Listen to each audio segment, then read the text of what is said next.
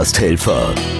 Tipps und Tricks für erfolgreiche Podcaster und die, die es werden wollen.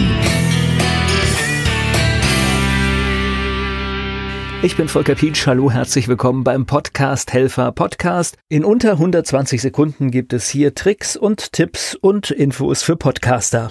Und eine Anfrage, die kommt doch in letzter Zeit äh, immer häufiger. Da geht es nämlich um das Geldverdienen mit dem Podcast. Viele möchten Werbung in ihrem Podcast haben.